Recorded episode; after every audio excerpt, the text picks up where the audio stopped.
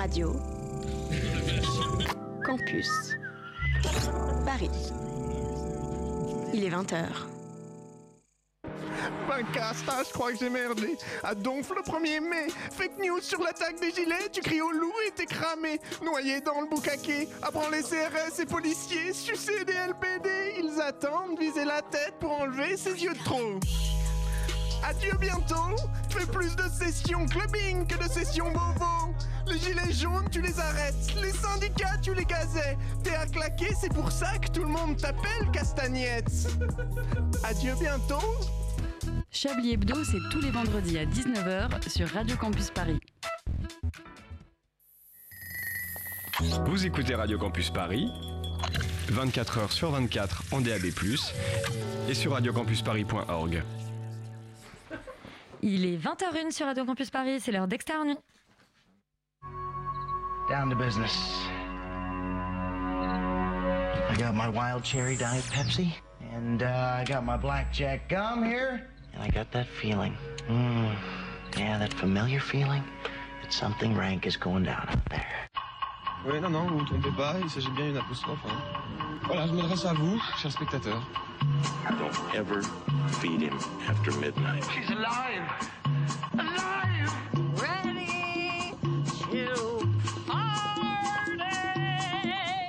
I'm sorry, Dave.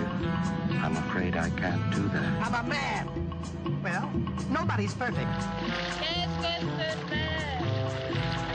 C'est pas quoi faire! Les acteurs sont à l'aise dans leur personnage, l'équipe est bien soudée, les problèmes personnels ne comptent plus, le cinéma règne. Vers l'infini Il y a trois jours, le 17 janvier 2021, le cinéaste Jacques Brel, à ne confondre sous aucun prétexte avec Jacques Brel, nous quittait. Si son nom vous est inconnu, sachez qu'il est le réalisateur d'Extérieur Nuit, film culte chez ceux qui avaient entre 15 et 25 ans en 1980 et qui a donné son nom à notre émission. Dans l'équipe, personne n'était né en 1980 et d'ailleurs personne n'a vu le film, mais on souhaite quand même rendre hommage à ce réalisateur disparu. Au programme, outre cette nécrologie, Marvel revisite l'histoire de la sitcom avec la curieuse, très curieuse WandaVision, pendant que Mar- Martin Scorsese, lui, revisite New York dans la surprenante série documentaire Fran Lebowitz et Si c'était une ville. Nous aussi, on revisite nos classiques puisque chaque chroniqueur est venu ce soir avec sa petite Madeleine de Proust, Under the Skin, Changement d'adresse, The Heart Night et même Ocean's Eleven, il y en aura pour tous les goûts. Ouais, j'écorche tous les noms ce soir. Et puis, j'ai ouvert en vous parlant de nécrologie, autant conclure sur la même note. L'hôtesse de l'air du thriller comique The Flight Attendant se réveille d'une gueule de bois à côté d'un cadavre et True Crime oblige, on plongera dans la nuit avec The Night Stalker, chasse à l'homme en Californie, sur les traces d'un des plus grands serial killers américains. Je n'arrive pas à parler et l'émission vient à peine de commencer. Extérieur Nuit, c'est parti. Et on reste, Yuri, dans la thématique nécrologie, euh, mais avec une meilleure prononciation, pour euh, nous parler de la mort, tout simplement, de Jean-Pierre Bacry. Oui, et je ne ferai pas de vanne sur une mauvaise prononciation de son nom, puisqu'il nous va beaucoup nous manquer. euh, Jean-Pierre Bacry, acteur extraordinaire du cinéma français. On l'a beaucoup qualifié d'éternel râleur. C'est un peu le, c'est un peu le, comment dire, le maître mot en ce moment, mais c'était vraiment un, un acteur très très très très fort, à la fois très bon dans la comédie, mais également dans des rôles un peu plus sensibles. Euh, on pense évidemment au goût des autres qu'il a co-scénarisé avec Agnès Jaoui.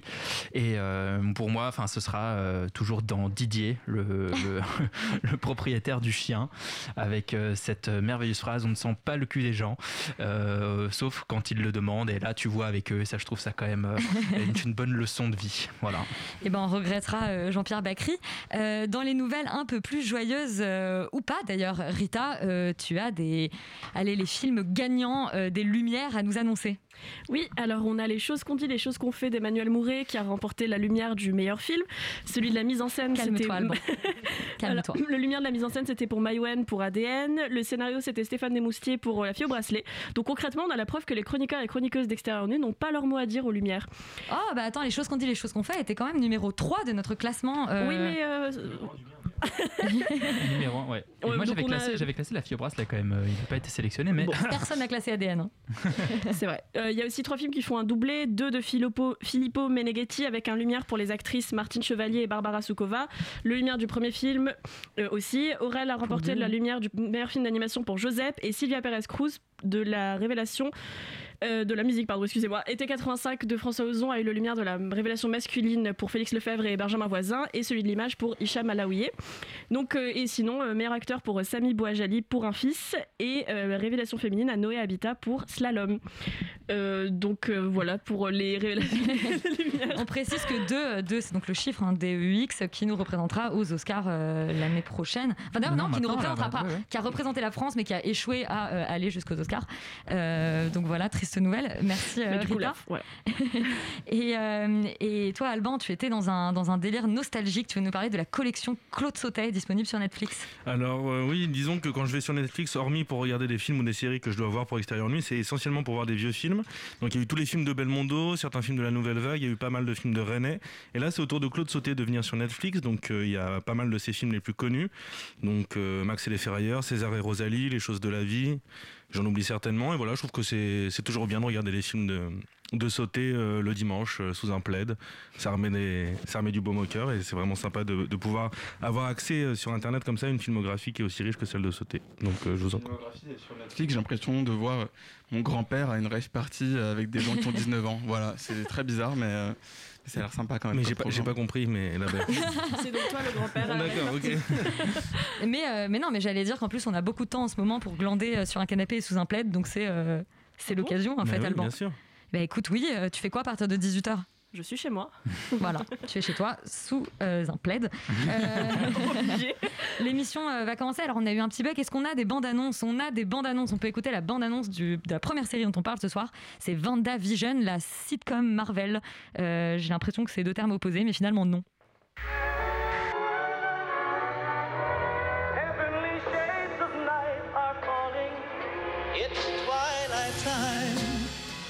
Wonder and Vision.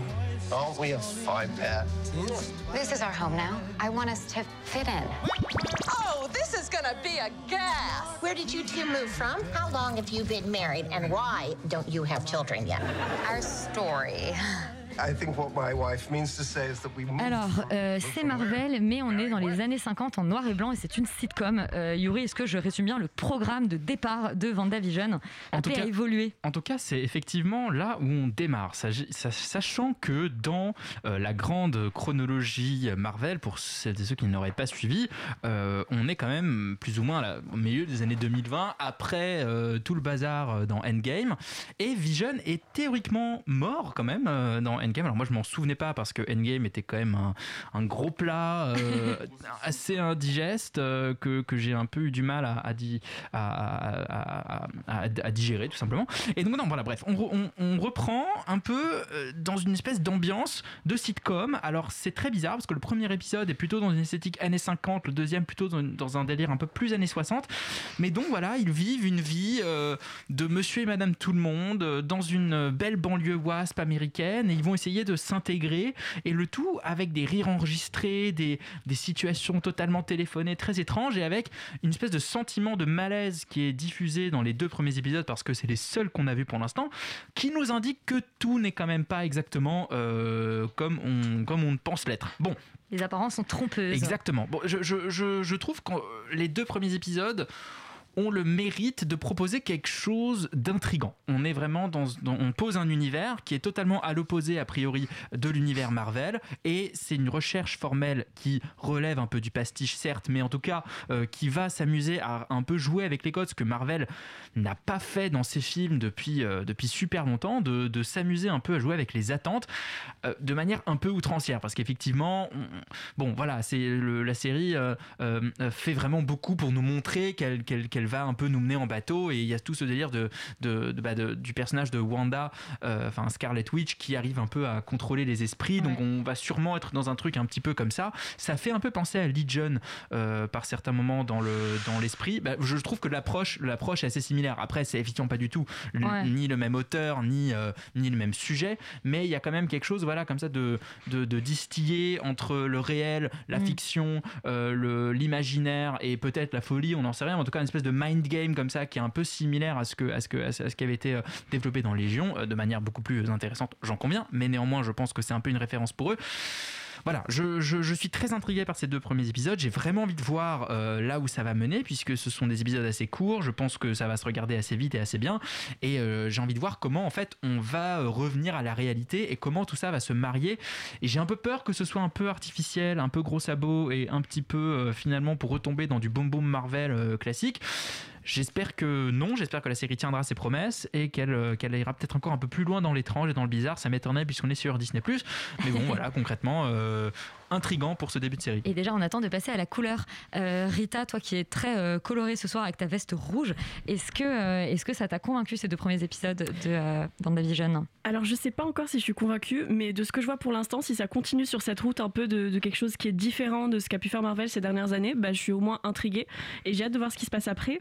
Parce que c'est la première fois depuis très longtemps qu'on voit, les voit faire quelque chose d'innovant. Ça rappelle un peu les tout débuts du MCU, genre au début des années 2010, où ils faisaient vraiment des trucs assez originaux par rapport à ce qui sortait à ce moment-là, en tout cas en termes de films de super-héros. Il y a 10 ans déjà.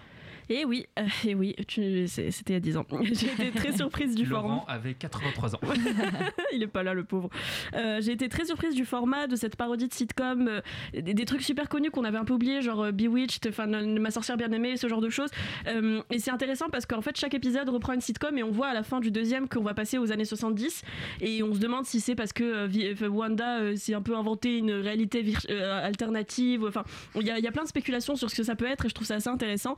Sur surtout dans le fait que vu que ça évolue chaque épisode, bah déjà on, ça, on bah c'est plus euh, diversifié, on a plein de choses à voir de différentes. Et surtout le temps qu'on s'habitue et qu'on commence à en avoir marre de l'effet sitcom, bah on passe à autre chose.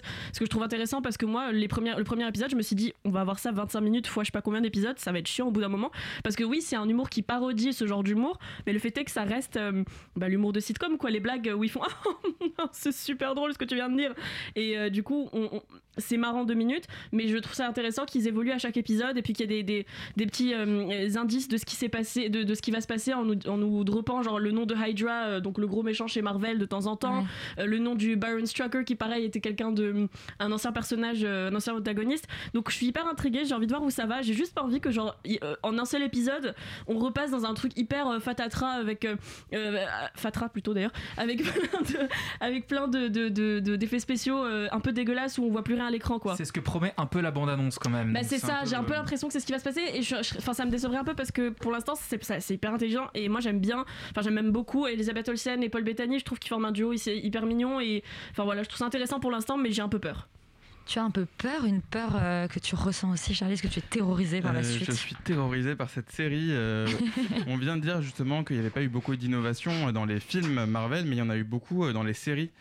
Euh, et, là, malheureusement, je pense que justement, ils ont euh, un peu essayé d'appuyer sur le bouton euh, algorithme, faire des séries innovantes et sympathiques, alors qu'en fait, il y a plein de, de, BD déjà dans les Marvel qui sont trop trop cool.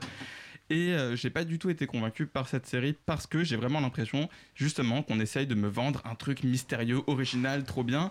Et que pour que la série fonctionne, malheureusement, il aurait fallu que les épisodes de sitcom euh, en eux-mêmes se suffisent à eux-mêmes en fait. Qu'il n'y ait pas besoin du fil rouge pour exister, que les blagues soient vraiment drôles, qu'il y ait vraiment des, des, jokes sur le fait d'être un super-héros ou sur des références qu'on a eues. Et pour moi, WandaVision échoue un peu euh, là-dedans puisque je me suis vraiment ennuyé dans, ce, dans ces deux épisodes et que le seul chose, la seule chose qui va me permettre de regarder la suite, c'est de me dire ah mais ça va changer, ah mais ça va changer. Et en fait, si j'attends hmm. que la série change pour être vraiment hyper intéressante, je trouve ça un petit peu dommage. On nous, euh, on nous trouve voilà sur internet les gens qui essayent de choper des petits indices un peu par là, des choses cachées, Pourtant, c'est comme ça que t'aimes regarder les séries. Et pourtant, j'adore ça, mais justement, là, c'est tellement marketé comme ça que je, je, je, n'accroche je n'accroche pas du tout. Et, euh, et, donc voilà après on essaie de nous faire comprendre ah oui regardez c'est une sitcom regardez on a pris l'actrice de The 70 Show pour jouer enfin ok c'est bon j'ai compris. Est-ce qu'on peut passer à autre chose maintenant? Euh, et, et, du coup j'ai un peu peur que on nous refasse ce truc là euh, à la même sauce et que finalement il n'y ait que le dernier épisode qui a un peu un, un, intérêt. Et surtout si on nous sort un espèce de truc des tiroirs en mode ah mais tout ça n'était qu'un rêve ou tout ça s'est passé dans une dimension alternative Merci Disney. Mais est-ce que tu n'attends pas quand même un petit peu l'épisode euh, série des années 2000 euh, à la Lost, tu vois? ouais, mais même ça, je suis sûr qu'ils vont réussir à la ruiner. Vous le faire passer pour des euh, lycéens, ça serait trop bien. Moi, je me, je me demande si c'est pas, euh, si c'est pas euh, à travers cette série que Marvel va un peu rebooter son, son univers en faisant un peu comme dans les comics où en fait on fait des terres parallèles et qu'en fait euh, ils vont un peu introduire le multivers faire, parce que c'est exact parce que c'est ce qui se prépare dans le prochain Spider-Man. Donc là on parle vraiment d'une discussion un peu de, de geekos, mais Mm. dans le prochain Spider-Man ils, ils promettent en fait les trois Les les trois anciens, les trois ouais. anciens Spider-Man réunis dans le même Ouais. film. Donc j'ai un peu l'impression que c'est peut-être ce qui est en train de se tramer avec WandaVision euh, où ils dis- commencent un peu à distiller ça. Mais encore une fois, je suis assez d'accord avec toi. C'est ce que pensent les fans, hein. niche, quoi. Ouais. Euh, Félix, t'as un mot à rajouter sur. euh, Euh, non, mais alors moi je suis, euh, je suis complètement d'accord avec Charlie. Pour le coup, je, je me suis profondément euh, ennuyé parce que bah en fait moi les, les- la sitcom des années 50 j'en ai rien à foutre, Euh, tout simplement Pas parce que c'est pas vraiment ma culture et c'est pas non plus complètement mon époque. Et euh, en fait c'est vrai qu'effectivement ça se ça se cantonne vachement à ça et je, je trouve que moi il m'a manqué euh, une espèce de promesse qui, qui, qui avait commencé à apparaître au tout début quand on commençait à, à voir un peu des images ou des teasings de en fait c'est une espèce de sitcom qui dégénère qui devient un peu bizarre un peu étrange quasi un espèce de truc euh, un peu badant un peu horrifique. Et en fait à l'exception de quelques séquences notamment une séquence de, de dîner qui, que je trouve vraiment cool en, en dehors de, en dehors de ça, en fait, il ne se passe rien et je trouve ça dommage parce que je trouve qu'il y a une vraie bonne idée là-dessus mais qui est jamais exploitée et que du coup le concept en fait finalement effectivement on tombe juste dans eh t'as vu on va reprendre sitcom et en fait on va mettre des super-héros dedans eh t'as vu machin et en fait j'ai j'ai l'impression enfin j'ai peur qu'on rentre dans, un, dans quelque chose d'hyper programmatique qui moi personnellement va à mon avis profondément m'ennuyer donc voilà moi il manque du bizarre en fait pour que je trouve ça un peu. En fait, si je peux juste ajouter un mot, je pense que ce qui, va, ce qui se passe, c'est qu'on est en train de voir Disney et Marvel essayer de genre mettre un petit doigt, de- un demi doigt de pied dans l'eau froide, à essayer de sortir. Et c'est pour ça qu'on a l'impression, nous, nous, en tant que spectateurs comme ça, on se dit, ok, il y a des idées intéressantes. On voit qu'ils sont en train de tenter, typiquement avec cette scène de dîner, Euh, et, et- et en fait, ils ça aboutit sur rien parce qu'à côté de ça, il doit y avoir genre un million de, de mecs en costume dans un, dans les, chez les studios Disney qui font, alors là, oh là, disons, euh, là, ça fait déjà quand même très très osé ce que vous faites. Mais il y a- y, aussi- il y a aussi tout le côté fan service chez Marvel. Ah oui, Disney carrément. Là, pour le coup, si on n'est euh, pas fan de, de Marvel, regardez ça, c'est on c'est comprend très pas compliqué, les. c'est-à-dire qu'effectivement les petites références et, et les machins ça marche bien et en fait effectivement moi, il fallait, il fallait que je relise un peu le, ce qui s'est passé avant pour comprendre que, que en fait tout ça était un peu bizarre et étrange. Mais ouais. ouais. Euh, ouais, très bonne conclusion conclusion. euh, sur euh, WandaVision. Euh, globalement, on va dire qu'on s'ennuie poliment, mais on attend quand même la suite. Euh, et la suite de l'émission, c'est The Flight Attendant, euh, une autre série, euh, une série HBO. Donc on écoute tout de suite la bande-annonce.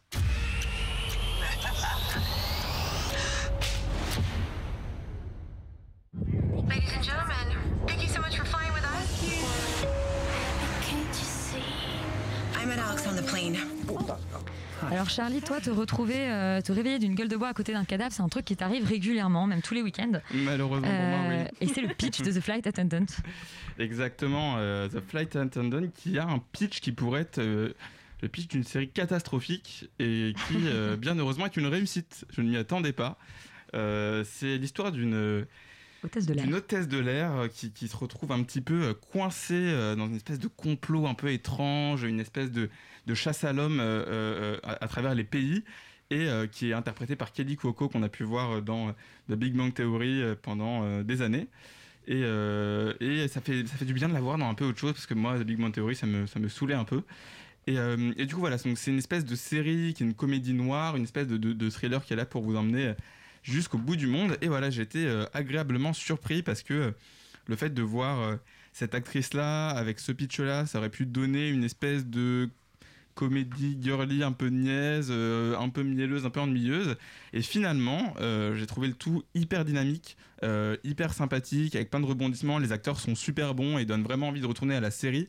Et c'est vraiment, en temps de Covid en tout cas, la série parfaite à regarder dans son lit, euh, en, en survêt ou en pyjama. euh, Parce que maintenant, on donne plus que des conseils de série Covid. Exactement. C'est la section série Covid sur Extérieur Nuit. Euh, donc voilà, j'ai trouvé cette série qui est hyper dynamique. Bon, après, en termes de réa, bon, c'est archi classique, hein, ça, ça, ça, ça casse pas des briques, mais euh, ça a le mérite d'a- d'avoir de. Ça a le mérite d'avoir vraiment cette espèce de, de, de petit euh, mordant euh, qu'on attend de, de, de- de ce genre de série, en tout cas qu'on avait dans ce genre de série d'années, plutôt dans les années 2000, et qui pour moi est devenue une espèce de, grosse machine qui s'est épuisée dans les années 2010. Euh, donc voilà, une espèce de petit, euh, petit retour aux sources. Zosia Mamet qui joue la, la meilleure amie euh, de, Kelly Coco qu'on a pu voir dans Girls est aussi super. Rosie Perez qui est revenue sur nos écrans ces derniers temps à travers une ou deux séries est trop bien. Il y a même un espèce de petit twist un peu sympa que moi je n'avais pas vu venir personnellement, je ne sais pas pour toi. Et, euh, et Sur, la Corée? Sur la Corée Bon, Non Il y a des Non versions multiples Bref, aussi de cette série. Et euh, on peut trouver aussi la, la- la- la méchante de Sabrina, euh, qui joue une espèce de tueuse euh, sans pitié. qui visiblement, les personnages de méchants lui collent à la peau, je ne sais pas. Mais en tout cas, voilà, très bonne surprise pour The Flight Attendant, et je crois que c'est une, une bonne note euh, partagée. euh, Par toi, Rita? Oui, bah carrément. Et pareil, quand j'ai vu le pitch et quand j'ai vu euh, le. J'ai pas vu la bande-annonce, mais juste le pitch et l'affiche, j'ai eu envie de mourir avant de voir le truc. Et j'ai les dix premières minutes, j'étais prête déjà à venir descendre le fil, enfin, la série euh, mercredi avec ça. Tu laisses pas beaucoup de chance, toi, aux séries que tu regardes. hein. Bah écoute, en fait, c'est juste que, enfin, oui, l'histoire d'une, euh, l'histoire d'une euh, flight attendant qui boit beaucoup, euh, qui euh, couche à droite à gauche avec même les gens de son vol et tout, bah, j'avais trop la flemme. Et finalement, j'ai adoré. C'est peut-être une de- des meilleures choses que j'ai vues en ce début d'année parce que c'est juste, c'est hyper drôle, c'est hyper prenant. Et je trouve que c'est même créatif. Ça rappelle, euh, enfin, il y a, y a- plein de, peut-être oui que formellement c'est, c'est très banal. Il y a même des split screens qui m'ont vite énervé parce qu'ils font vraiment des split screens toutes les 15 secondes dans cette série. Je sais pas trop pourquoi. Mais, euh, mais à part ça, euh, franchement. La mise en scène est bah, par le souvenir, c'est super intéressant. Le fait qu'à chaque fois qu'elle boive, elle revienne voir euh, le, le, le, bah, le mec qui est mort, quoi, euh, et, et qu'elle re- redécouvre son histoire en même temps. Il y a plusieurs timelines. Elle parle de, elle se souvient de son passé. Elle deal avec euh, les tous les traumas qu'elle a pu avoir dans sa vie. Et ça aurait pu être tellement cliché. Il y a tellement de choses qui font que ça peut aller mal, genre les méchants russes euh, qui passent des, qui font des trucs un peu louches. C'est tellement un, un, trope de, télévision qui est vu et revu. Et pourtant, ça marche très bien. Et même l'actrice principale, donc Kaylee Cuoco, je crois, qui euh, dans Big Bang Theory joue une bête blonde. Bah là, en fait, elle, elle a, bah c'est ça quand même.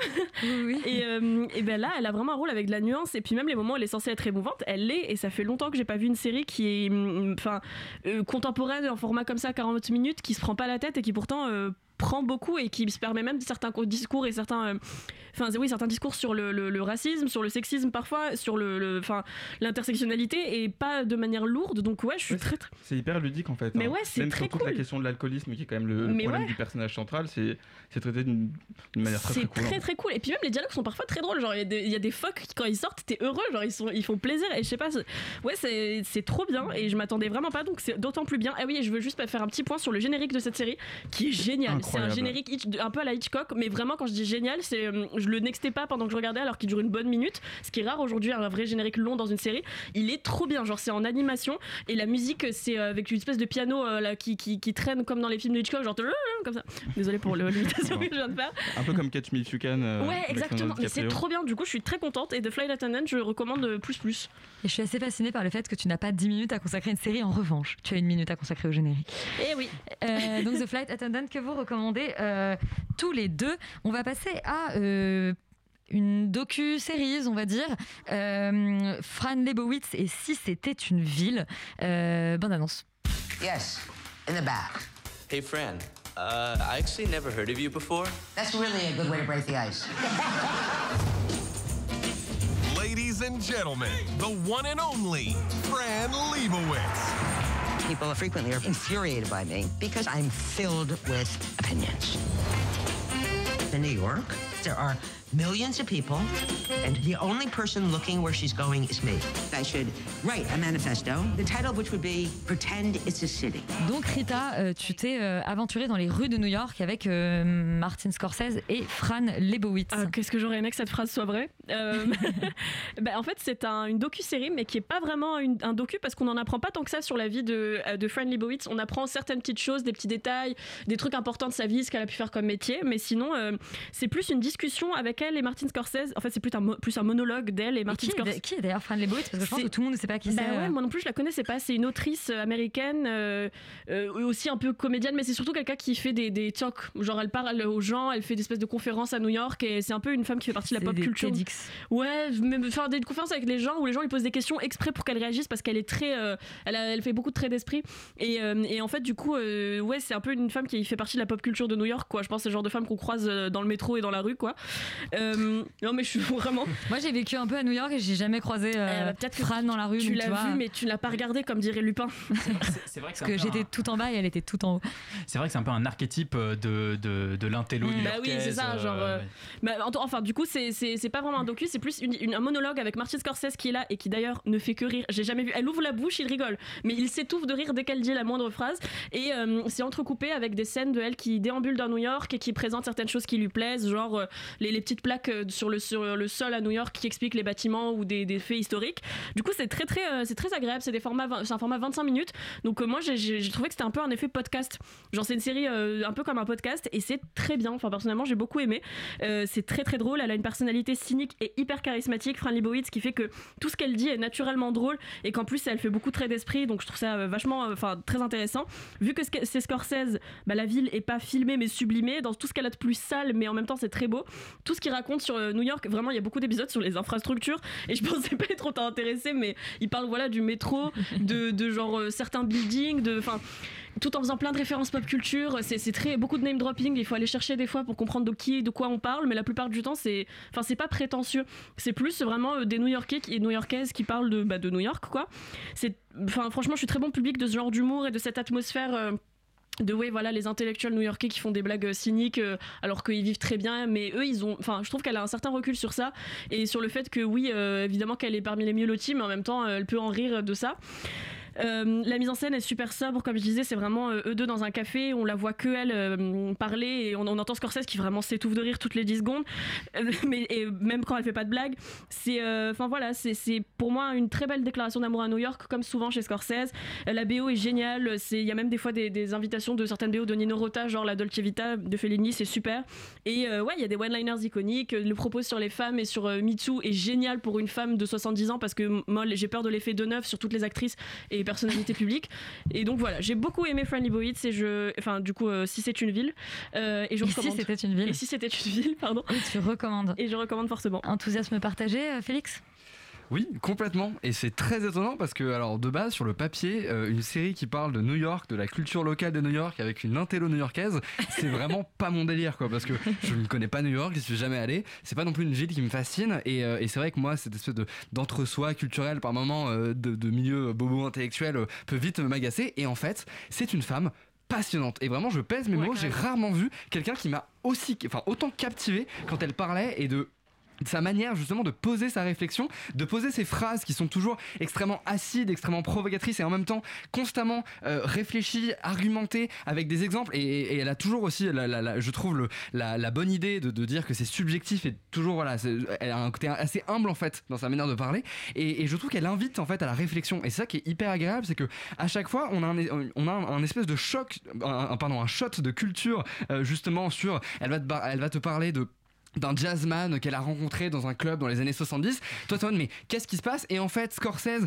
il va d'un seul coup te mettre justement l'interview du gars pour recontextualiser qui c'est. Comme ça, toi, tu vois exactement pourquoi elle le cite et, et du coup, en fait, euh, son rapport avec elle euh, et, et donc du coup, pourquoi c'est pertinent justement de le citer maintenant euh, sur le sujet dont, qui, qui est abordé, etc. Et donc du coup, en fait, tu n'es jamais perdu. T'es justement au contraire, tu voyages complètement dans, cette, dans, dans cet univers new-yorkais avec plaisir parce que c'est pas justement que du name dropping où ça peut être un peu voilà étouffant par moment euh, sur certains documentaires. Vraiment, c'est- c'est c'est un plaisir en fait d'écouter cette femme parler et surtout, ce que je trouve très intéressant, c'est que c'est pas du tout une espèce de vieille femme sénile qui, qui euh, crie justement sur la jeunesse, la technologie, etc. Pas du tout. En fait, elle vient juste dire que elle, elle a justement vécu avant tout ça et elle te donne son point de vue et sur pourquoi, selon elle, bah, il y a eu des moments où ça a un peu merdé et que cette espèce d'évolution et cette course je- euh, au bien-être, cette course à la technologie, etc. En fait, par moment, bah, c'est un peu, c'est un peu merdé et que les New-Yorkais qui font du yoga, faut arrêter 5 secondes. Et en fait, c'est assez rigolo parce que moi qui suis complètement justement dans, cette, dans ce monde contemporain et qui n'est pas du tout vécu dans les années 70, je trouve que c'est hyper intéressant d'avoir d'un coup un espèce de regard justement un peu inverse de quelqu'un qui était là avant toi et de remettre en perspective potentiellement des choses, en tout cas de l'écouter parce que justement c'est argumenté et que c'est pas comme ta grand-mère qui commence à te dire Euh, franchement c'est n'importe quoi. Donc voilà, je trouve que c'est vraiment très plaisant euh, euh, à écouter et juste moi je, je la trouve fascinante, j'adore sa manière de parler, j'adore ce- ses réflexions, ses traits d'esprit. Donc non non, très bonne découverte et je la connaissais pas non plus donc j'invite tout le monde à regarder cette série pour euh, découvrir cette personnalité. Et Yuris, tu as été aussi euh, séduit par la personnalité de, de Fran. Totalement, c'est une merveille cette série. C'est c'est un petit objet très étrange. Tu sens que, en fait, c'est davantage qu'une série, c'est un portrait en fait. Et tu sens vraiment à travers le regard de la caméra de Scorsese, euh, qui est quand même pas non plus le, le- le dernier des, réalisateurs fou. amateurs. Oh, il a fait Euh, The Richman quand même. non mais en fait, il pose sur elle un regard qui est plein d'amitié, plein de tendresse et vraiment je trouve que on ressent également ce point de vue-là de sa part sur elle et effectivement tout ce que tu dis est, vrai, on est absolument euh, subjugué en fait par, euh, par le cynisme, par son humour et également je trouve par une certaine délicatesse. C'est-à-dire qu'on sent qu'elle est là pour la punchline, mais que derrière chaque méchanceté, derrière chaque truc un peu cynique qu'elle dit, elle va toujours sourire et tu sens qu'elle est un peu là et qu'elle assume un peu ce rôle euh, de, déranger, quoi, qu'elle est, qu'elle est un peu dans, dans ce jeu-là. Et effectivement, elle est extraordinairement drôle, fascinante, euh, cynique au possible. Elle a un regard sur elle-même euh, qui est absolument, absolument délicieux puisqu'elle est elle va nous expliquer qu'en fait c'est une grosse feignasse, qu'elle a écrit des livres mais qu'en fait ça la saoule, qu'elle elle préfère parler parce que ça lui coûte, ça lui coûte moins de travail. Enfin, il y a énormément comme ça de, de, de, de, de prises de position qui sont, qui sont totalement étonnantes. Elle dit oui, en fait, hein, j'aime pas aller au cinéma. Pour, euh, j'adore les films, mais j'aime pas aller au cinéma parce que j'aime pas les gens. Enfin, je il y a- il y a des sortes de,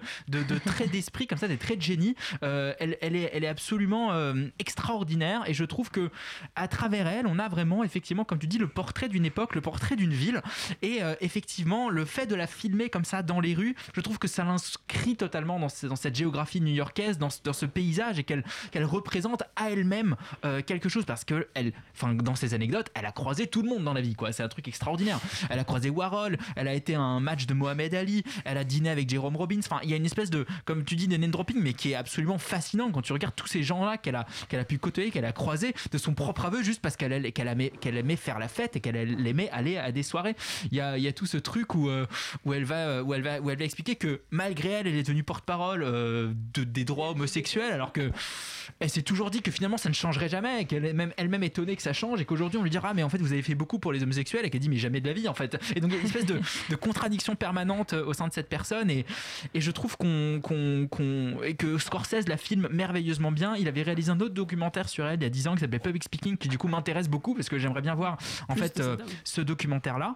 le seul truc que moi je reprochais peut-être à la série c'est de se finir de manière un peu abrupte. Euh, j'aurais peut-être aimé qu'il y ait une petite cinquième conclusion. épisode. Non non mais il y a 7 épisodes en Ah tout oui, quand sept, même. pardon, un et en fait épisode. on arrive on arrive à la fin et puis en, en fait c'est fini on dit ah on en demande plus quelque part. Et, et effectivement il y a ce sentiment il y a ce sentiment de il y a, un- il y a ce sentiment de presque d'insatisfaction à la fin. Alors voilà moi j'aurais peut-être aimé euh, qu'on conclue ça de, de manière peut-être un peu plus sympathique un peu plus un peu plus aboutie. Mais en même temps c'est comme elle. C'est-à-dire que on a passé un moment avec elle. C'est comme si on, on avait dîné avec elle que pendant deux heures et demie elle avait parlé on avait écouté on avait rigolé.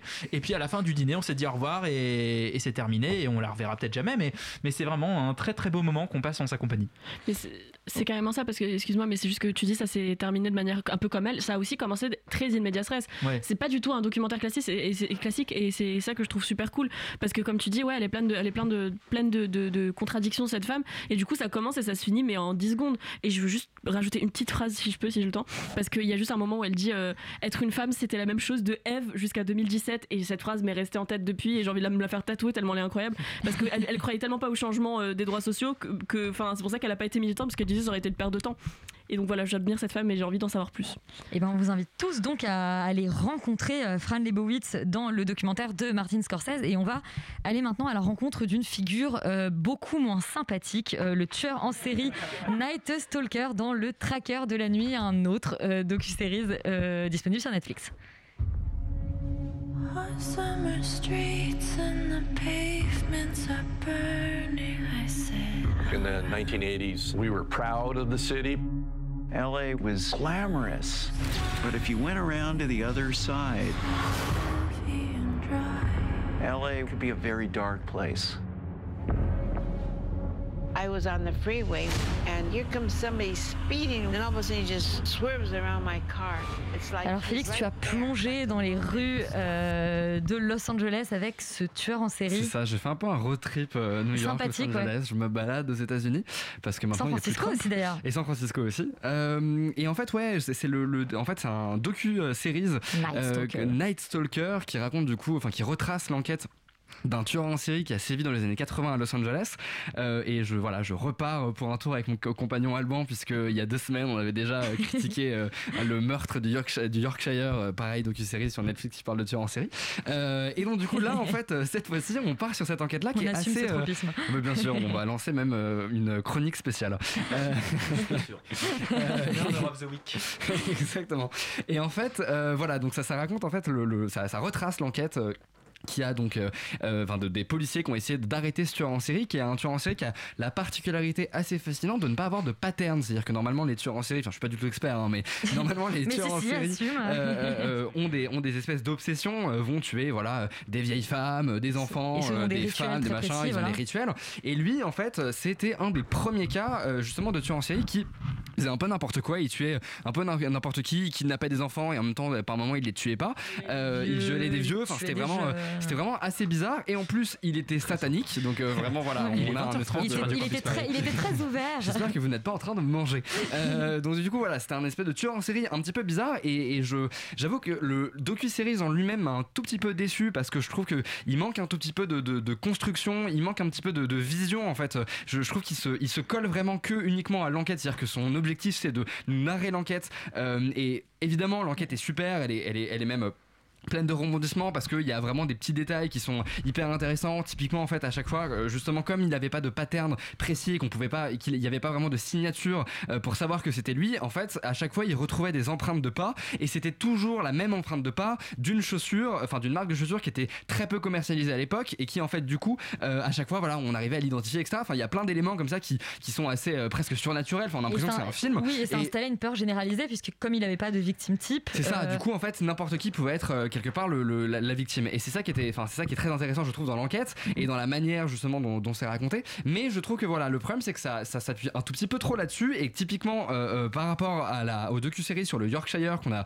critiqué donc du coup il y a deux semaines, qui lui euh, alors échouait un petit peu par moment mais qui justement voulait quelque part à travers ce, ce- tueur en série et ses affaires essayer de dresser un espèce de portrait justement de l'Angleterre des années 70 et de ce qui était en fait ce qu'être une femme dans les années 70 euh, au Yorkshire. Là, je trouve que justement, on se base que sur l'enquête, on a que ça, et à côté de ça, à la limite, on a euh, euh, l'espèce de vie un peu moisie des policiers, euh, parce- qui est pas hyper intéressante parce que voilà, le commissaire euh, à la fin, il nous explique qu'il aurait aimé que son père soit là, et il commence à pleurer, etc. Bon, moi, c'est pas vraiment quelque chose qui m'intéresse. J'avoue que j'en ai un peu rien à faire de sa vie, mais pourquoi pas. Mais voilà, je trouve que c'est un petit peu dommage, surtout qu'en plus le, le, le docu-série commence l'épisode 1 sur un truc qui est assez intéressant, c'est qu'il te présente Los Angeles comme étant une espèce de ville de tous les possibles où c'est hyper paisible, tout le monde réussit, il y a de l'argent, il y a des films, c'est super. Euh, voilà, c'est les années 70 et d'un seul coup, on a une espèce de menace qui, qui s'abat, qui est ce tueur là et en fait, on n'en fait jamais rien dans la série. C'est-à-dire que c'est juste un espèce de postulat alors que je pense que ça aurait pu être hyper intéressant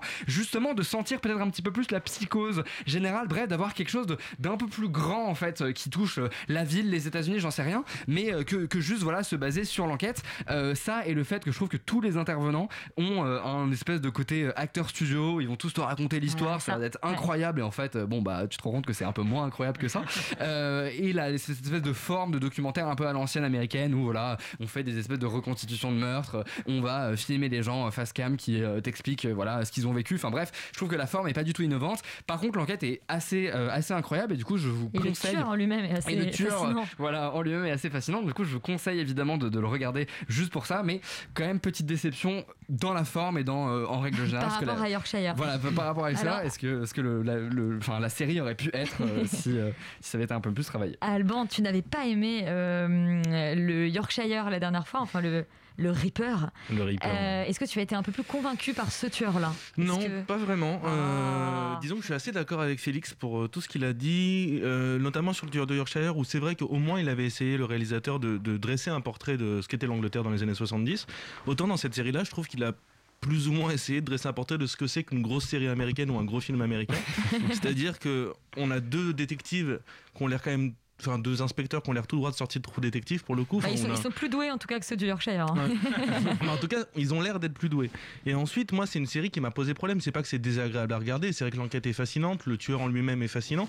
Ce qui est plutôt désagréable, c'est que ça suffit à soi. C'est-à-dire que l'enquête se suffit à elle-même. Le tueur se suffit en lui-même. On n'est pas obligé de, de, de, voilà, de le fantasmer, de grossir les traits, de, de, de le caricaturer, même par moment, que ça soit à la fois pour le tueur, à la fois pour les inspecteurs.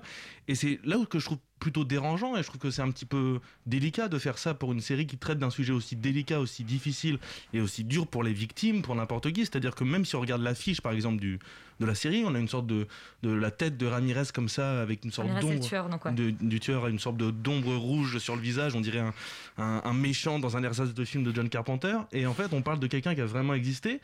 Mais il a des attributs, comme disait Félix, de personnages de fiction en fait. il a des attributs de personnage de fiction, c'est vrai, mais est-ce qu'il faut jouer sur cette corde-là Mm. alors que Honnêtement, je pense que l'histoire se suffit elle-même pour comprendre euh, que, le- que, que l'enquête a été compliquée, que le, le- le- le- le- l'arrestation a été délicate. Donc voilà, moi, c'est vraiment quelque chose qui m'a dérangé.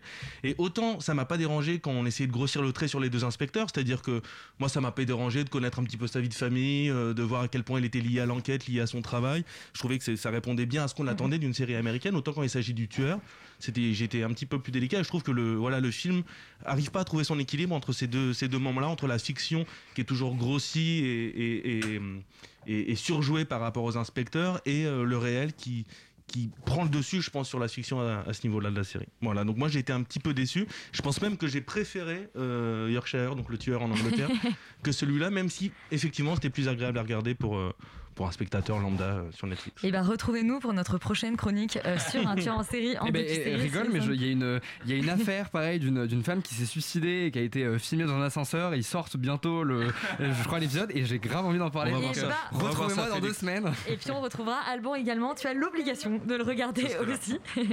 Et maintenant, on va passer à eh ben, vos petites Madeleines de Proust, puisque vous nous avez chacun. Il n'y a pas beaucoup de sorties en ce moment, donc chacun ramené, euh, ramené, enfin pas sur ce plateau physiquement, mais enfin, vous êtes venus avec euh, un de vos petits films chouchou.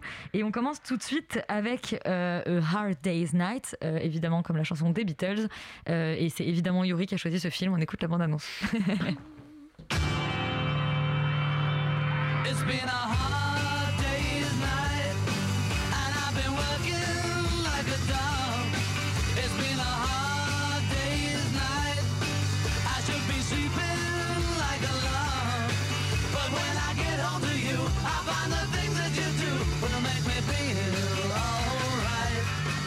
tous euh, la chanson euh, par cœur, mais Yuri, que raconte le film? Mais en fait, le film raconte pas grand chose, mais c'est ça qui est formidable. C'est une sorte de. C'est un film en fait qui est sorti en 1964 en accompagnement en fait de l'album Hard Day's Night, et c'est en, en réalité une sorte d'objet un peu hybride entre euh, le film musical, euh, l'objet promo et, euh, et le, le- le- la fanfiction en fait des, sur les Beatles. C'est une, des- une fanfiction officielle, puisqu'en fait ils vont jouer dans le film une, une version fictionnalisée d'eux-mêmes, et le film va suivre un peu leur pérégrination euh, à travers des aventures qui sont plus ou moins avec un faux grand-père de, Paul McCartney et euh, avec des chansons qui sont disséminées de, ça et là. C'est un film, alors si on aime les Beatles, évidemment on adore, si on n'aime pas les Beatles, il faut consulter. Euh, globalement, c'est un film qui, respire vraiment la bonne humeur, l'enthousiasme, l'énergie de, de ce début des années 60, qui je trouve formellement hyper intéressant en réalité parce qu'il épouse... euh, il épouse en fait toute cette esthétique qui a été lancée dans la nouvelle vague euh, quelques années auparavant et qui va vraiment euh, la mettre au service de cette énergie-là, de montrer euh, le- le- l'effet qu'avaient les Beatles sur leur public à l'époque. Alors on est devant son écran, on est un peu comme les, comme les meufs euh, qui sont en train de crier et, de, et de s'arracher les cheveux quand elles les voient sur scène, tellement le film traduit vraiment cette énergie-là, cet enthousiasme-là, et surtout le film arrive à capter, alors que les quatre Beatles ne sont pas du tout acteurs, d'ailleurs ils sont plutôt, c'est pas du tout ni de bons acteurs ni des acteurs tout court, mais il arrive à capter comme ça des moments de sincérité, des moments de vie, des moments de, de complicité entre eux qui sont absolument bouleversants et charmants. Avec, euh, enfin, et John Lennon d'ailleurs joue, euh, joue très très bien euh, au cinéma. C'est assez, c'est assez fascinant d'ailleurs de le voir euh, euh, jouer la comédie. Et euh, il y a une sorte de drôlerie, de légèreté, de bonne humeur. Et franchement, on en prend euh, plein les oreilles, plein la vue. Ça dure 1h25, c'est sur euh, OCS. Et vraiment, je le conseillerais euh, mille fois parce qu'il y a, voilà, il y a une sorte euh, voilà, de, de bonne humeur, euh, hyper communicative quand on regarde ça. On a envie d'être avec eux. On, est, on- partage ce petit moment de vie euh, fictionnalisé euh, avec, euh, avec ce groupe. Et il y a quelque chose, je trouve, d'esthétiquement hyper intéressant sur le- l'esthétique rock and roll en fait du, milieu des années 60 euh, qui, qui pas du tout inintéressante. Et en fait, le film est esthétiquement beaucoup plus réussi que les autres films qu'ils ont fait après, qui sont Help, Magical Mystery Tour, etc. Là, on est vraiment dans quelque chose, enfin, dans un objet complètement bizarre, mais que, que moi je trouve assez génial. Et Rita, tu partages euh, cet amour pour, euh, pour ce film et peut-être pour les Beatles en général d'ailleurs. Ah oui, je suis une très très très très grande fan des Beatles, donc euh, j'ai un goût euh, très original. Mais, euh, mais- non, j'a- j'aime beaucoup. ce- Mainstream is the new cool. C'est ça. Non, non franchement, le- je, je les adore ces quatre petits gars parce qu'en plus là ils sont tout jeunes et euh, le, la- le- le- le- la- Oh. le titre VF du film c'est quatre garçons dans le vent et je trouve ça tellement mignon comme, euh, enfin, c'est juste tout mignon. C'est un petit bonbon. Bah, c'est ce leur film. surnom en général. Il faut, il faut quand même il faut dire qu'il y a deux caméos dans le film Charlotte Rampling et Phil Collins. Et oui, Phil Collins en schoolboy. En, en schoolboy Ah, Phil et, Collins, et- je savais. et Charlotte Rampling en danseuse d'un nightclub. Donc euh, voilà. Trop mignon. Des premiers rôles de grande star. non, mais oui, du coup, enfin, moi, je, je trouve ça un petit peu comme un petit bonbon ce film parce que, ben voilà, les, les quatre, euh, les, les Beatles, ils sont, ils sont adorables et comme tu dis, ils sont pas acteurs, donc c'est c'est- quand, quand y a des, ils font des traits d'esprit, on a l'impression qu'ils ont eux-mêmes écrit leurs blagues et qu'ils sont contents d'avoir écrit leurs blagues. Et euh, il y en a plein des one-liners qui sont iconiques dedans, euh, et qui, sans- je veux pas spoiler parce qu'il faut vraiment regarder ça, c'est adorable comme film. Euh, mais euh, ouais, j'ai pas grand-chose de plus à rajouter sur ce qu'a dit Yuri, si ce n'est que c'est vraiment un truc à voir si on connaît ou, et même si on connaît pas les Beatles, parce que c'est une belle manière de rentrer, parce que du coup on se fait toute une disco d'un des albums qui est quand même un des meilleurs, je trouve, Hard Day's Night. Et peut-être expliquer le titre, Hard Day's Night, c'est parce qu'ils sont sortis du studio après une journée très très longue de- d'enregistrement. Et Paul McCartney a dit Oh, it's been a hard, it's a hard day. Et après, il a réalisé qu'il faisait- qu'il était déjà nuit. Et du coup, il a ajouté le night et ça donnait le It's a hard day's night parce que c'est pas très cohérent sinon. Mais voilà, donc euh, joli petit, euh, jo- joli petit truc sympa à se, se mater encore une fois sous un plaid après 18h. Alors, je suis pas sûre qu'on va dire euh, de Under the Skin que c'est un joli petit truc sympa. euh, Mais si, vous allez voir. Bah, ça dépend à quel point vous êtes dérangé. euh, en tout cas, c'est un film sens- de Jonathan Gla- Glazer et on écoute la bande-annonce.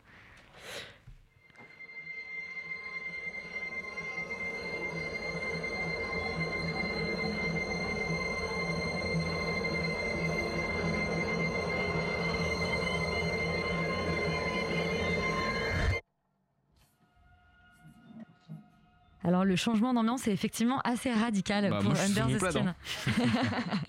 Avec ma petite tisane, etc. Bref, Mmh. effectivement, ouais, je vais vous parler de d'Under the Skin qui ressort, enfin qui sort plutôt sur Netflix.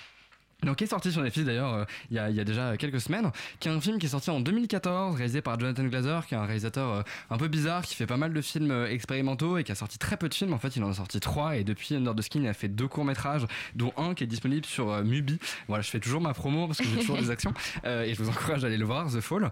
Et donc du coup, pourquoi je voulais vous parler d'Under the Skin? Parce que, et là évidemment, je vais pas mettre tout le monde d'accord et je sens une pression autour de, de moi parce qu'il y a pas mal de gens qui n'aiment pas Under the Skin. Te dévisage avec, euh, voilà, avec pour, certains, ce, ce n'est qu'un clip euh, complètement, euh, complètement nul en fait, et pour d'autres, moi je trouve que c'est un chef-d'œuvre et un des plus grands films qui a été réalisé en fait ces dix dernières années, en tout cas un des plus importants, parce que c'est un film qui a une esthétique extrêmement particulière, qui pose en fait des bases esthétiques pour la science-fiction, qui, qui sont extrêmement innovants, je trouve.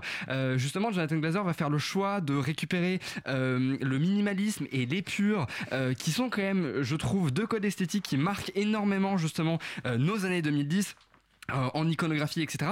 Et en fait, il va récupérer tout ça pour en faire un film de science-fiction extrêmement abstrait, extrêmement bizarre, dérangeant, très atmosphérique. Donc évidemment, euh, si voilà, vous êtes rattaché à euh, un cinéma et vous avez le droit et c'est bien très narratif qui est basé sur les histoires, qui est basé sur les personnages, je pense que ça va pas du tout vous parler. Pourquoi? Parce que et je vais quand même vous dire un petit peu le pitch pour vous donner potentiellement envie de voir le film. Ça raconte l'histoire d'un alien qui arrive sur Terre et qui en fait prend l'apparence d'une très belle femme jouée par Scarlett Johansson et qui en fait a pour mission de euh, séduire des hommes pour, en- en- pour ensuite les faire disparaître dans le néant. Voilà, donc c'est un pitch extrêmement minimaliste parce que tout simplement le principe en fait de the Skin, c'est surtout de proposer une expérience sensitive. C'est un cinéma très organique euh, et je, je- voilà, je, trouve extrêmement fascinant en termes en termes de- d'esthétique parce que je trouve que ça a vraiment relancé en fait une nouvelle vague esthétique euh, alors qu'avant justement on était très basé sur un cinéma de science-fiction euh, euh, qui, était voilà rempli de de- d'industriels, vraiment de, de vieux industriels à la Star Wars etc. et qu'en fait on n'a pas vraiment évolué depuis. Et là Glazer arrive justement en 2014, balance ce film et en fait derrière on a Stranger Derrière on a Blade Runner de 2049 qui sont en fait que des films qui ont pour influence Under the Skin parce que justement avant on n'avait pas du tout pensé à faire de la science-fiction minimaliste quelque part. Euh, en dehors de ça, je trouve que thématiquement, c'est un film qui est aussi extrêmement riche, euh, tout simplement parce que justement, c'est un film qui vient questionner euh, le corps, c'est-à-dire que Jonathan Glazer est quelqu'un qui est obsédé par cette question, et il l'avait déjà justement posé euh, dans Sexy Beast, le film juste avant, qui est, sorti en 2009, je crois. Et en fait, là, ici, il est question justement de désacraliser quelque part le corps féminin, mais surtout de désacraliser le corps masculin, de désacraliser justement cette espèce de, de ce virilisme, cette virilité, de le rendre presque misérable. Et je trouve qu'en fait, c'est un travail du corps qui est extrêmement intéressant, qui n'est pas forcément vu justement au cinéma, alors qu'on a tendance généralement à venir glorifier justement soit euh, très, enfin, sexualiser le corps euh, féminin ou alors glorifier le corps masculin. Là, justement, c'est tout l'inverse avec cette espèce de mise en scène extrêmement froide, euh, extrêmement justement presque calculée justement de, Jonathan Glazer. Et je trouve que ce film arrive en 2014 et vient justement quelque part déjà parler en tout cas des, des, des, des débats qui vont justement animer les années à venir sur justement la sexualisation des corps, sur le- le- le- l'objectivisation aussi des- des corps en règle générale et évidemment notre rapport justement au corps masculin. Euh, et ça du coup je trouve que même thématiquement c'est un film qui est extrêmement passionnant et extrêmement riche. Et une chose que j'ai pas dit c'est que non seulement il nous fait voyager justement dans un espèce d'univers abstrait complètement minimaliste et, et- absurde et qui, moi personnellement je trouve est, fascinant mais surtout en fait on va complètement épouser justement le, point de vue de, de, ce- de cet alien joué par Scarlett Johansson. Et on va redécouvrir aussi sensitivement notre propre planète parce que une plage une forêt ou même justement une route d'Écosse de nuit va nous sembler un espèce de paysage complètement surréaliste je trouve que vraiment il y a quelque chose de, très sensoriel dans ce film c'est un vrai voyage. Moi voilà j'ai été bouleversé et, euh, et pourtant je l'ai vu sur un ordinateur. Donc du coup je pense que c'est possible d'être quand même bouleversé chez soi sous un plaid euh, en regardant Netflix. Donc vraiment voilà moi je vous conseille euh, ce chef d'œuvre qui est Under the Skin En espérant que ça ait convaincu peut-être Alban Mais et ça m'a convaincu, et j'ai envie Yuri. de revoir le film du coup. Ah Et Alban, tu vas pourtant nous parler d'un film d'un tout autre genre. Tout à fait. Euh, c'est Changement d'adresse d'Emmanuel Mouret, ton chouchou. Alors, mon chouchou de l'année, hein, effectivement. On, en- on écoute une- un petit extrait de la bande-annonce quand même. Effectivement, pardon. Vous, vous n'avez donc jamais pris de, de leçons? Bon, mais je vous fais une petite présentation sommaire euh, de l'instrument. Mais Qu'est-ce qu'il est beau Oh, Qu'est-ce qu'il est beau C'est la première fois que j'en vois un comme ça de près. Vous voulez le tenir dans vos mains? Oh non, non, je, je préfère regarder. J'ai peur de faire des bêtises avec mes mains. Des bêtises avec les mains. Euh, Alban, t'étais tellement pressé que t'as commencé à pitcher le film avant même euh, qu'il commence. Ah, J'ai tout oublié. Euh, changement d'adresse, je te laisse euh, repartir. C'est bon, alors c'est bon, je peux y aller. Donc moi, effectivement, j'ai décidé de vous parler de Changement d'adresse, donc qui est le troisième ou quatrième film d'Emmanuel Mouret, qui est sorti en 2006, euh, qui était le réalisateur de Des choses qu'on dit, des choses qu'on fait, dont on a parlé au début de l'émission, et que j'avais mis, pour le rappeler, une deuxième fois dans l'émission numéro 1 de l'an dernier. Euh, donc Changement d'adresse, c'est un film dans lequel Mouret se met en scène, comme beaucoup en fait dans ses films, euh, comme jeune professeur de musique, comme jeune professeur de corps, exactement, qui, qui sous-tend en fait une blague filée tout le long du film qui me fait énormément rire. Et ce jeune professeur de musique va s'éprendre de l'une de ses élèves, qui elle est jouée par Fanny Valette, et devient dans le même temps euh, colocataire d'une autre femme, qui est jouée par Frédéric Bell, qui elle est amoureuse d'un de, ses clients. Et en fait, ils vont se rencontrer dans l'appartement en se racontant leurs déboires amoureux, d'un côté Frédéric Bell avec son client et de, son côté avec son élève. Et euh, je trouve que, euh, enfin, le- tout le film ne va pas durer sur cette colocation, c'est-à-dire qu'il va y avoir un événement qui va les faire, euh, leur faire déménager et tout ça à plusieurs reprises, d'où le, titre du film Changement d'ad- Changement d'adresse. Du coup, euh, n'en déplaise à certains de mes confrères et de mes consoeurs qui sont présents dans la salle, j'ai une nouvelle fois adoré moi ce film euh, d'Emmanuel Moret euh, parce qu'il repose sur le même mécanisme que son dernier film dont j'avais déjà fait la critique. Et, ce mécanisme, c'est celui du dévoilement de, cette histoire d'amour euh, en train de se faire entre les deux colocataires, euh, donc entre Emmanuel Moret et Frédéric Bell. Et cette histoire d'amour va s'écrire ou plutôt se construire à l'écran uniquement grâce au travail de mise en scène d'Emmanuel Moret et euh, au jeu de caméra qu'il fait, c'est-à-dire que euh, cette histoire d'amour va véritablement être matérialisée par l'appartement, là où dans les choses qu'on dit, les choses qu'on fait, on avait une sorte de hors-champ qui décrivait une histoire d'amour. Là, c'est vraiment dans l'appartement que tout va se jouer. Et c'est vraiment une histoire qui va se construire sans qu'ils se disent. Ils vont littéralement habiter euh, cette histoire sans s'en rendre compte eux-mêmes. C'est-à-dire que jamais ils vont, ils vont se faire des caresses ou des baisers ou se dire qu'ils s'aiment. C'est vraiment quelque chose qui, qui, qui est presque insaisissable en fait. Et comme dans les choses qu'on dit et dans les choses qu'on fait, les fondements de cette histoire d'amour, la découverte mutuelle des deux amoureux en devenir, est, est- est vraiment dévoilée en creux. Elle va se dévoiler dans tout ce qui n'est pas dit justement, donc euh, ça va être dans les non-dits, dans la gêne, dans les jeux de mots, dans les retenues des émotions. Et je trouve que c'est ce qui va conférer une dimension un petit peu comique, en tout cas burlesque au film, parce que le film est aussi extrêmement drôle. D'ailleurs, il y a quand même Danny Briand, que je connaissais pas du tout, un ressort comique à Danny Briand. euh, qui est assez- oublié qu'il- Ouais, Moi j'avais oublié qu'il existait, Danny Briand, et je vois Danny Briand arriver dans le film, je me suis demandé si c'était pas un caméo, et non, pas du tout. Il a un, un rôle, euh, somme toute, un secondaire, mais un rôle quand même.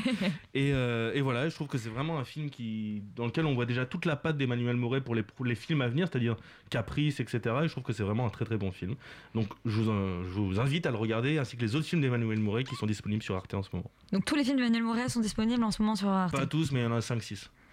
Et bah go, euh, après euh, la filmo sautait, la euh, filmo Mouret que nous recommande Alban. Voilà. et on va terminer... De quoi Je suis assez chauvin. euh, Tu es assez chauvin, mais écoute, Cocorico. Ouais. Euh, et on va terminer avec un film alors américain, désolé, euh, mais quand même très très culte, c'est Ocean's Eleven de Steven Soderbergh. It's never been done before. What's the target? When was the last time you were in Vegas? You want to knock over a casino. Three casinos?